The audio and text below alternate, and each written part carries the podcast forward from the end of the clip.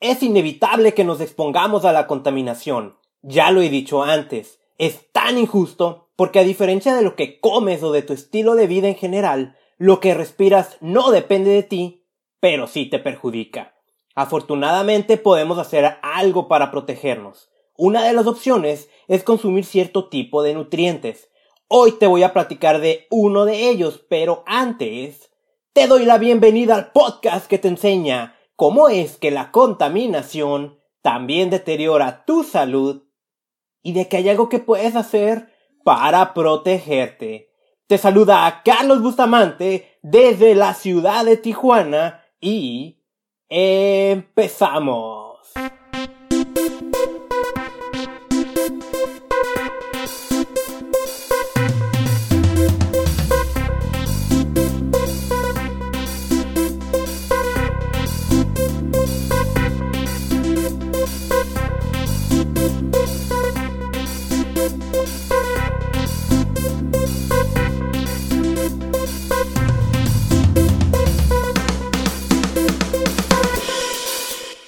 Episodio 20 del podcast de contaminación y salud.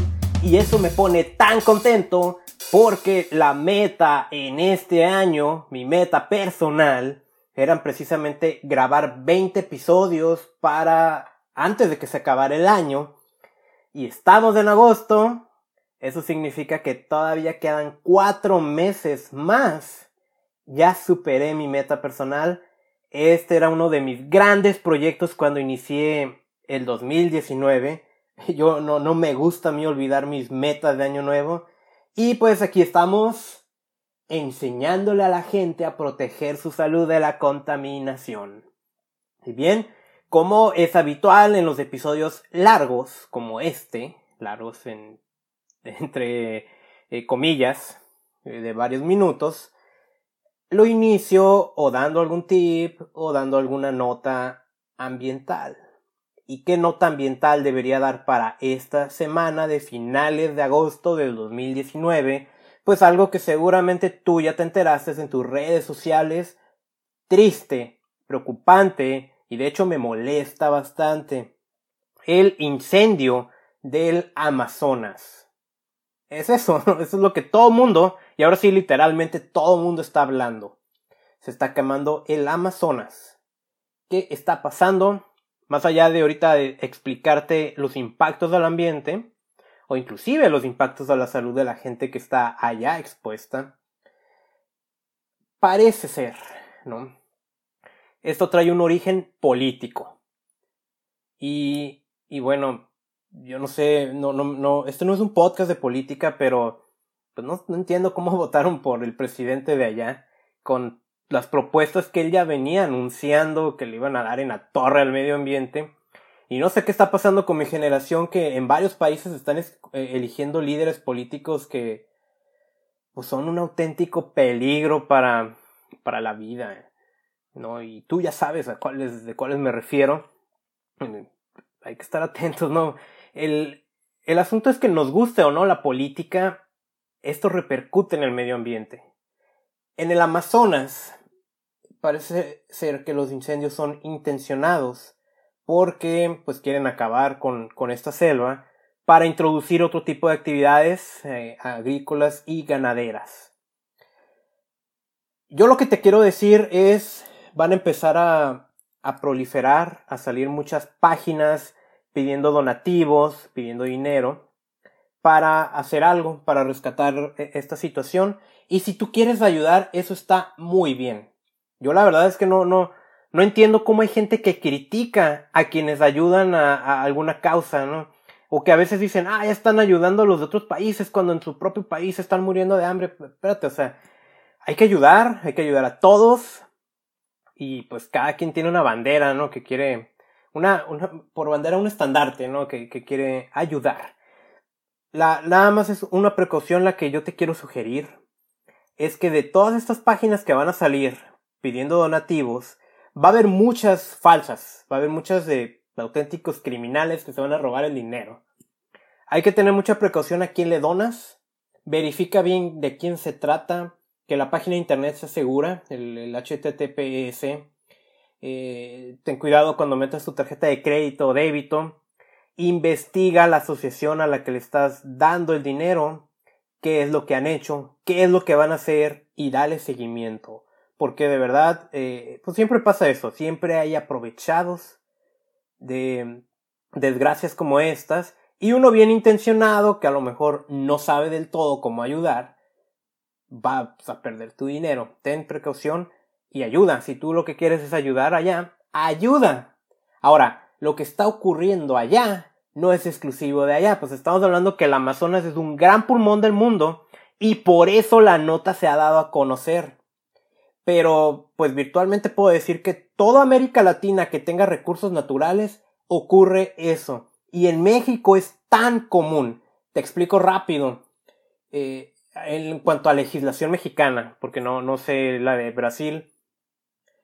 Si ese Amazonas, que bueno, aquí en México también tenemos selva y también tenemos bosque, por el tipo de vegetación, aquí las denominaríamos vegetación forestal. A la acción de remover esa vegetación para destinarla a otro uso, se le llama cambio de uso de suelo. Hay, eh, está la ley de desarrollo forestal sustentable que regula esa actividad. Vaya, o sea, no es nada más lo talo y ya, o no debería ser así se requiere un, un, estudio de impacto ambiental, un estudio técnico justificativo, que van juntos en un documento. Es, vaya, pues, no, a lo mejor no es el objetivo de este podcast meter tan de lleno a explicar esto. Pero lo que sí pasa es que muchas veces para, para ahorrar todo ese trámite, ¿qué crees que pasa aquí en México? Exactamente lo mismo que pasa en el Amazonas. Queman estas zonas estos recursos naturales y por todo México. Es algo también muy común y eso es algo que te quería decir. No es exclusivo de allá, aquí también ocurre. Esta fue la nota de la semana. y bueno, vengo llegando de un viaje, ya tengo una semana que llegué, un viaje que me encanta hacer, estoy haciendo cada año. Es una convención sobre el área relacionada a salud y bienestar. Aprendí muchísimo. Estaba en, Salt Lake City, en, Utah, en los Estados Unidos. Y sabes, estando allá, tuve algunos tiempos libres de descanso. Y, y fíjate que tanto me, me, gusta esto del podcast que me dio. Dije, ahí traía mis micrófonos por si acaso, unos micrófonos de solapa. Y dije, voy a grabar un podcast me fui a caminar a una plaza que se llama City Creek. Y bueno, este podcast, por ejemplo, eh, este episodio, yo ahorita estoy viendo una pantalla, no la estoy leyendo, sino que tengo puntos sobre los temas que, que voy hablando, ¿no? Por ejemplo, este punto dice explicación del episodio al aire libre. Eso me mantiene en, en el formato, ¿no? En el diálogo. Y leo, leo, investigo en la semana, pues para decirte algo que sí es, algo que pueda ser útil para ti. Y allá dije, voy a grabar así, sin, sin, sin tema, sin diálogo, sin un guion. Me lo voy a aventar así, que salga totalmente de mi corazón. Y no porque esto de que estoy diciendo ahorita no salga de mi corazón, que sí lo sale, Hablo, soy, soy un romántico. y, y ese fue el resultado. Lo subí, ese episodio la semana pasada. Y se me ocurrió ponerle el título de Al aire libre no, no, o sea, lo, lo, dije tal y como lo pensé en aquel momento fue, eh, creo que le puse el título, vale la pena lo que hago por el ambiente. Y ahí expliqué un poquito, fueron alrededor de 12, 13 minutos.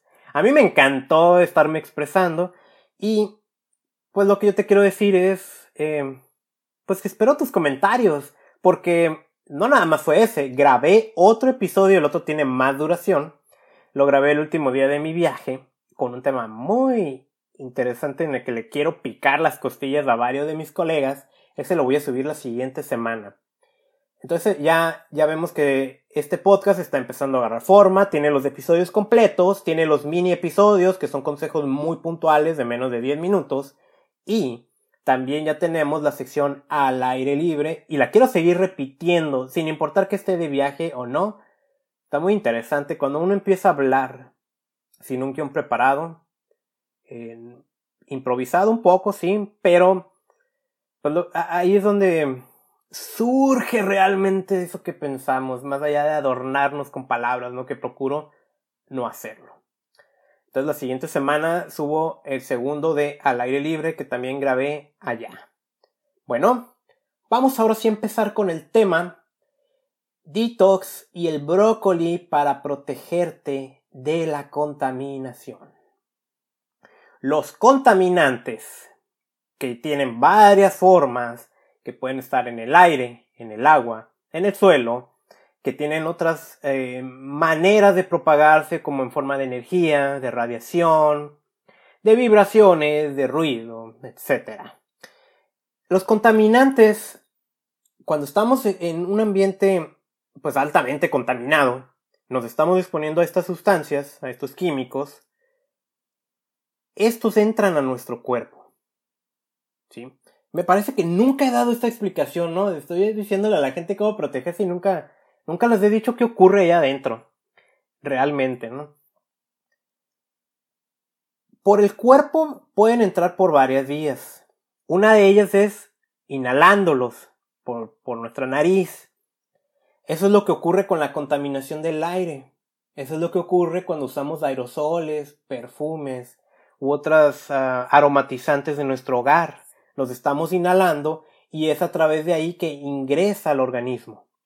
Otra fuente es a través del tacto, a través de la piel, tocándolos.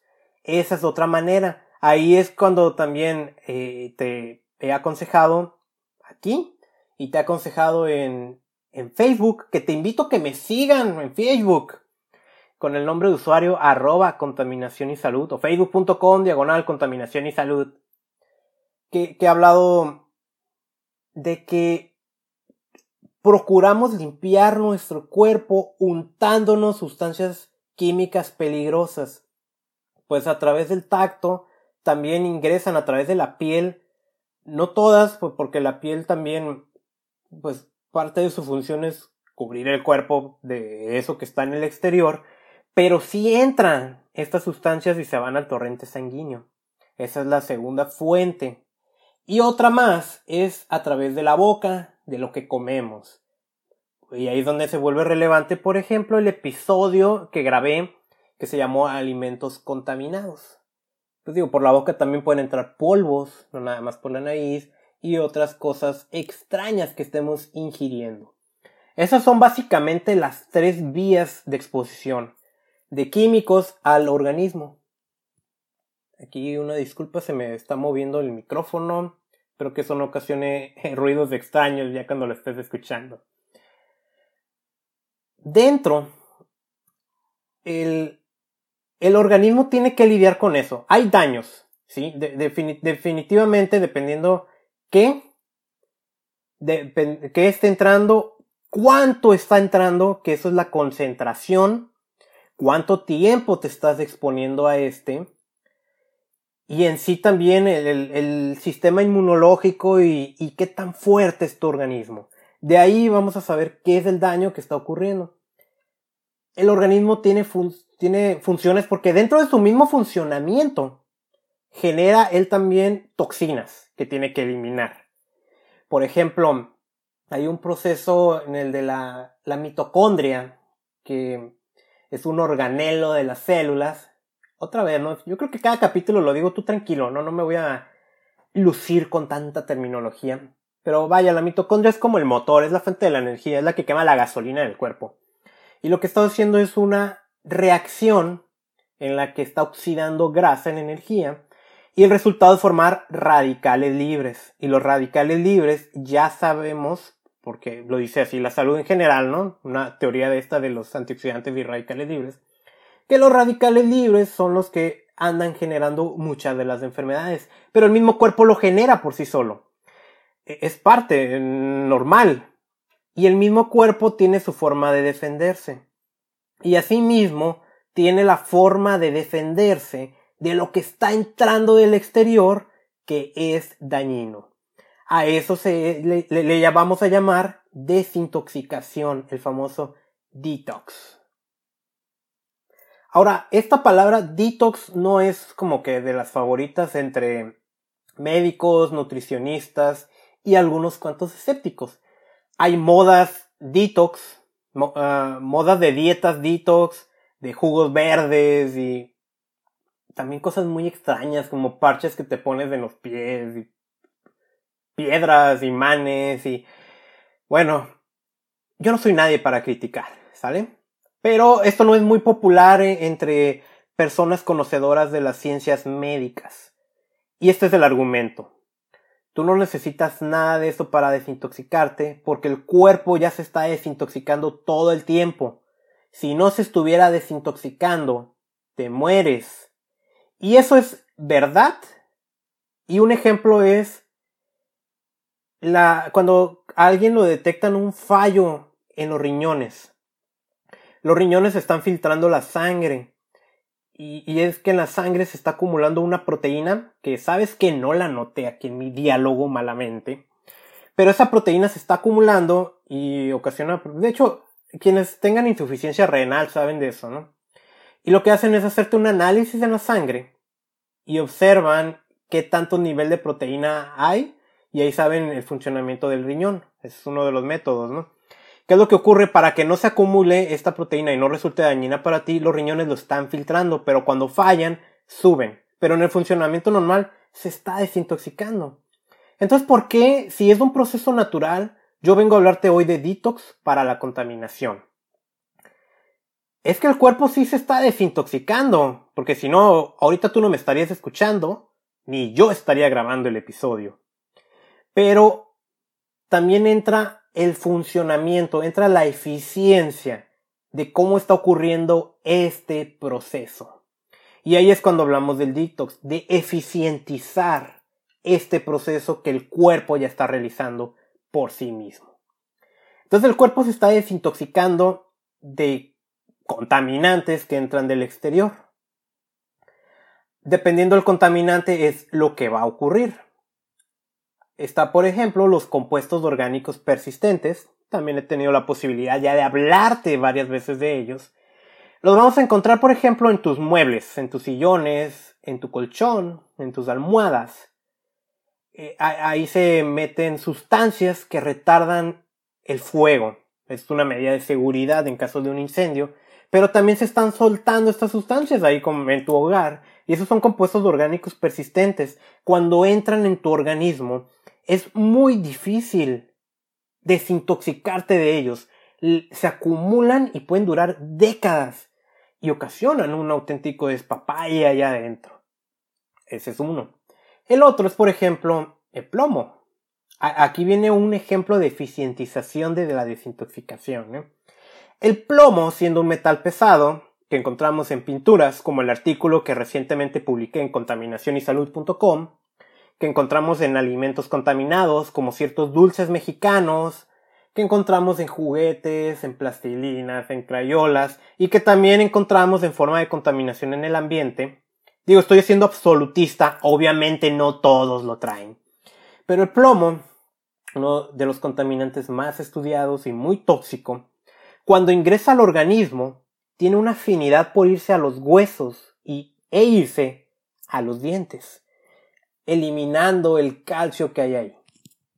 Hay una forma también, pues no todo el plomo que entra eh, se adhiere, el mismo cuerpo lo está limpiando, pero una manera de eficientizar la desintoxicación para evitar que se esté acumulando es comer alimentos abundantes en vitamina C, en hierro y en calcio. También lo que es la suplementación de estos a excepción del hierro, ¿eh? Ojo, el hierro no tienes que suplementártelo al menos que el médico te diga. Pero vitamina C y calcio sí puede ser una buena idea. Entonces, fíjate, eh, ahorita no te iba a hablar de plomo ni, de esta.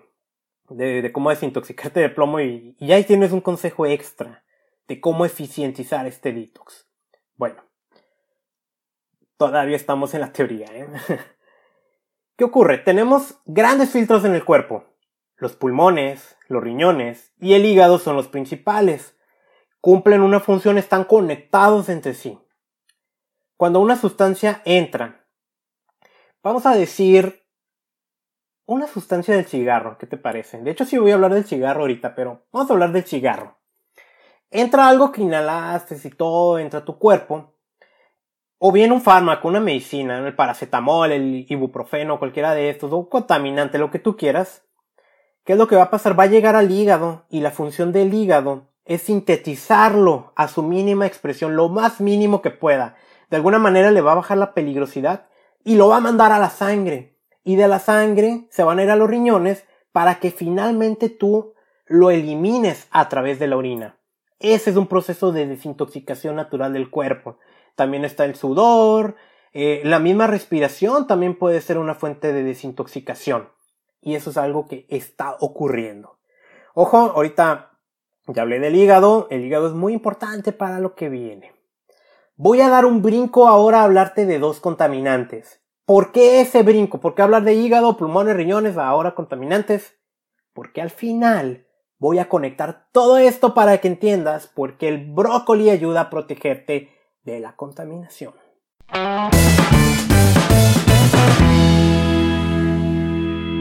Antes de que continuemos con el podcast, te pido solo un momento para decirte algo muy importante. Mi objetivo es mostrarte cómo proteger tu salud de la contaminación y no me limito a consejos como no salgas de tu casa si los niveles de contaminantes son altos.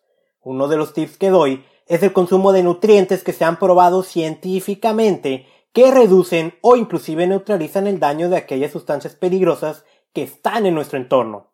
La prioridad para obtener estos nutrientes es a través de la alimentación, pero esto nos vuelve a llevar a otro problema ambiental. La degradación de la tierra, así como el uso de pesticidas, provoca que los alimentos no siempre ofrezcan la cantidad de nutrientes que esperaríamos, cosa que la misma ciencia también ha comprobado. Por eso es que yo sí recomiendo complementar esta alimentación con el uso de suplementos nutricionales. Pero no cualquier marca es válida. Algunos de ellos son de baja calidad e inclusive tienen ingredientes peligrosos. Esos mismos que te he enseñado que son contaminantes. Después de investigar, hay una sola marca que me atrevo a recomendarte y que yo mismo utilizo diariamente. Tanto es así que me atrevo a empeñar mi palabra a favor de su uso. ¿Quieres saber más? Te invito a que visites reiniciate.usana.com. Ahí encontrarás más información sobre estos suplementos y un carrito de compras online para que tu pedido llegue directo a tu hogar e inclusive puedes inscribirte al programa de cliente preferente para recibir un descuento especial. Mi recomendación personal son los Usana Cell Essentials y Usana Biomega este último contiene omega 3 libre de mercurio y otros compuestos no deseables. Y también te recomiendo el Usana HPS o Epacil, producto diseñado para promover una buena salud hepática. Recuerda que el hígado es uno de los órganos que más sufren en entornos contaminados. Y ahora sí, continuamos con el episodio.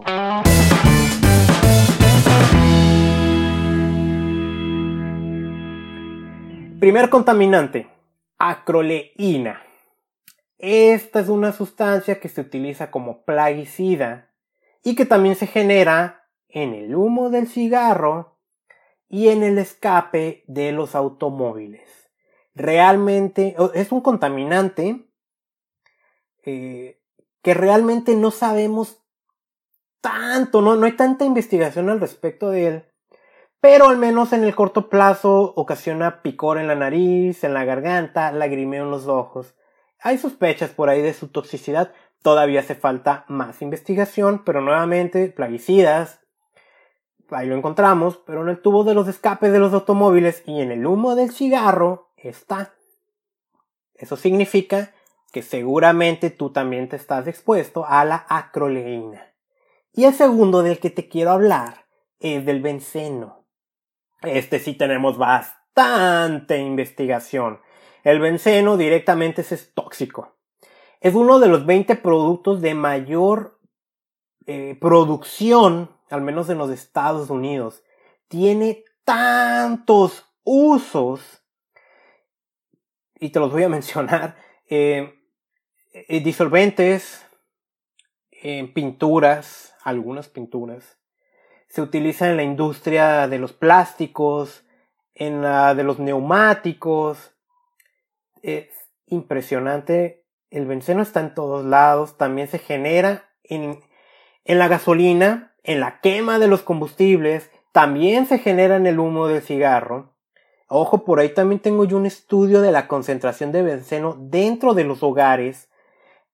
Y este, durante décadas se ha hecho un inmenso esfuerzo por reducirlo. Parece imposible ahorita eliminarlo por la cantidad de usos que tiene. Pero la idea es eliminarlo porque es muy tóxico. En el corto plazo, lo que puede ocasionarte es anemia y disminuir la función de tu sistema inmunológico. Pero una exposición prolongada sabemos que puede ocasionar leucemia, cáncer en la sangre. ¿Quiénes deberían de preocuparse de la exposición del benceno? Porque este también es otro del que todos estamos expuestos. Si trabajas en una estación de servicio de gasolina, eres despachador de gasolineras, oficio que no debería existir por su peligrosidad, deberías de preocuparte. Si trabajas en un taller mecánico donde estés utilizando disolventes, en un taller también de, de pintado y arreglo de carrocerías, también deberías preocuparte. Y en industria en general, donde deberían de proporcionarte un sistema de ¿cómo le llaman? E equipo de protección personal. Por eso yo, yo di, uno de los consejos que he dado anteriormente en mis conferencias es que uno de los lugares más peligrosos que tú puedes escoger para vivir es junto, colindante a una gasolinera, por la generación de estos compuestos tóxicos. Si me escuchas a lo mejor de Estados Unidos o algún país eh, desarrollado europeo, te va a sonar extraño que diga que no hay que vivir colindante a, a, estos establecimientos. Y es que eso es lógico, pero vieras aquí en México lo que ocurre.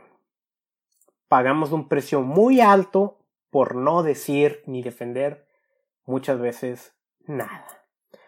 Bueno, ya vimos acroleína y benceno. Ahora quiero hablarte del brócoli. el brócoli es una hortaliza. Tú lo conoces, yo lo conozco. Bueno, yo supongo que en todos lados se llama brócoli. Es como un arbolito miniatura en color verde y en color blanco. Es, a mí me encanta, ¿eh? hay gente que no le gusta, a mí me encanta. Y eh, ya sabemos que es muy bueno como para el hígado, o sea, es algo de conocimiento común. El brócoli tiene un compuesto que se llama glucorafanina. Y la glucorafanina es un precursor del sulfarafano. Y después de escuchar glucorafanina y precursor del furafanano, y si no te he perdido, tranquilo, otra vez. No es mi estilo soltar terminologías, pero a veces es, es inevitable. Es lo que tiene sulforafano, ese es el importante. ¿Sale? El consumo del. O sea, se, llama precursor del sulforafano porque cuando hablamos de precursores, eh, estas sustancias lo que hacen es una reacción en la que terminan formando un compuesto distinto. ¿Sí? Entonces, eh, eh, ¿qué es lo que pasa? El consumo de sulforafano, un compuesto que sale del brócoli, está asociado a un menor riesgo de infarto y de desarrollo de cáncer. Y se cree al menos la investigación está en desarrollo, sobre un papel que puede jugar en el tratamiento de enfermedades neurodegenerativas. También ayuda a la apoptosis. La apoptosis es un proceso de limpia o de corte, natural también, a nivel celular. Eso es muy importante para evitar el cáncer porque las células cancerosas, las células que no sirven, se cortan, las eliminan eso es la apoptosis.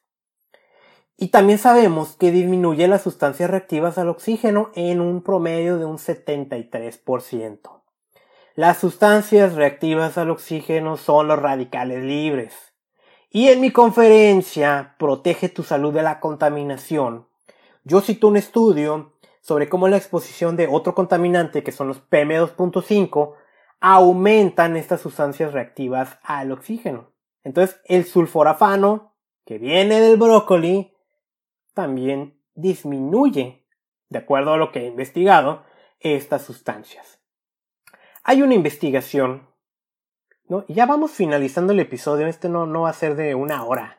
Afortunadamente, a lo mejor, o no sé, a lo mejor te encanta escucharme. Unos investigadores, y son muchos, y déjate cito las instituciones, ¿no? Del John Hopkins Bloomberg School of Public Health, de Baltimore, de Kidong Liver Cancer Institute en Jiangsu, en China, del Masonic Cancer Center en Minneapolis y de la Universidad de Pittsburgh. Y, el nombre de estos investigadores no te los voy a leer, que son bastantes. Se dieron a la tarea de investigar si el brócoli, eh, el, el consumo de brócoli, puede ayudar al proceso de desintoxicación del cuerpo de sustancias contaminantes presentes en el aire. Aquí nos lleva a otro término también importante, ¿no? Que, eh, bueno, ellos se, se, concentraron en el sulforafano, el cual viene de la glucorafanina, pues el sulforafano también es otro precursor de algo que se llama glutatión S-transferasa. Wow, ¿no? ¿Qué términos estoy utilizando? Eh, el glutatión es una enzima. Y el glutatión también yo lo menciono mucho en, en otras de mis capacitaciones, porque me gusta definirlo como una especie de imán que atrae precisamente al plomo, ¿no? Del que hablaba al inicio, y atrae a otras sustancias. El, glutatión es muy importante para el proceso de desintoxicación. Yo anteriormente, eh, en aquellas conferencias, menciono que una de las mejores maneras de generar glutatión es con el consumo de suero de leche. Este muchas veces lo encuentras en forma de suplemento nutricional. Tú también lo puedes hacer en tu casa, no tienes tu manera. Bueno, el estudio consistió en esto. Ellos sabiendo de que esto ayuda a la desintoxicación, se pusieron a medir en la orina el benceno, la acroleína y otro químico que malamente tampoco anoté, pero que este no tuvo resultados favorables, ni tampoco desfavorables, o sea, no pasó nada. Se pusieron a medir la orina antes de iniciar el suministro de brócoli ¿Por qué? Porque si te acuerdas, te decía, el hígado sintetiza las sustancias peligrosas, los fármacos, los contaminantes, lo manda a la sangre, la sangre se limpia en los riñones y el desperdicio se va en forma de orina. Entonces eso es lo que ellos hicieron, midieron la orina, midieron los niveles de contaminantes que había. Durante 12 semanas estuvieron suministrando cantidades suficientes de sulforafano, del brócoli, no a través de brócoli, y midieron el resultado de la orina. ¿Y qué vieron? ¿Qué encontraron? Que los niveles de benceno y de acroleína subieron 61% y 23% en estas muestras de orina. Eso significa, porque a lo mejor son extraños, que fueron capaces de eliminar una mayor cantidad de estas sustancias en el organismo cuando estuvieron consumiendo brócoli. La conclusión es que aparentemente el consumo del brócoli, digo, así lo dice, normalmente no, es muy difícil llegar a una conclusión absoluta, pero hay evidencia de que el brócoli puede ayudar a la desintoxicación del organismo de ciertos contaminantes. Y aunque aquí estuvieron nada más en benceno y acroleína el estudio, eso no significa que no pueda haber otros en los cuales también haya ese proceso de desintoxicación. Conclusión, el brócoli es bueno para ayudarte a limpiar tu organismo si vives en entornos contaminados. Pero ojo, porque podemos comer brócoli crudo o cocinado de distintas maneras. El crudo ah, no tiene tanta afinidad para generar este sulforafano pero también hay que saber cómo cocerlo porque si no puede perder los nutrientes.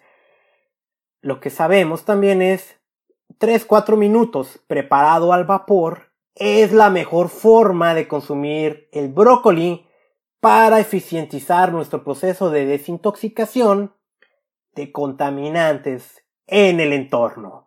Así que hoy aprendiste un nuevo tip de cómo proteger tu salud de la contaminación Llegamos al final del episodio. Yo te quiero pedir un favor. Ayúdame a compartir este audio, este mensaje. Me puedes encontrar y leer en contaminacionysalud.com, en Facebook como facebook.com diagonal contaminación y salud o con el nombre de usuario arroba contaminación y salud, te invito a que te suscribas a este podcast. Si no sabes qué es un podcast, acabas de escuchar uno. Esto es un podcast. Hay distintas plataformas como Apple Podcast para quienes tienen iPhone, iBox o iBox. La verdad es que no me he puesto a investigar cómo debería de pronunciarlo, pero se escribe iBox con V, W, O y X. Spotify, Pocket Cast, Google, eh, Google Podcast y las principales plataformas de podcast. Es gratis y yo lo único que te pido es ayúdame a compartirlo. Te saluda Carlos Bustamante. Muy pronto voy a seguir compartiendo tips de cómo protegerte de la contaminación y también tips de cómo proteger al planeta. Ten un maravilloso día pronto subiré un nuevo episodio.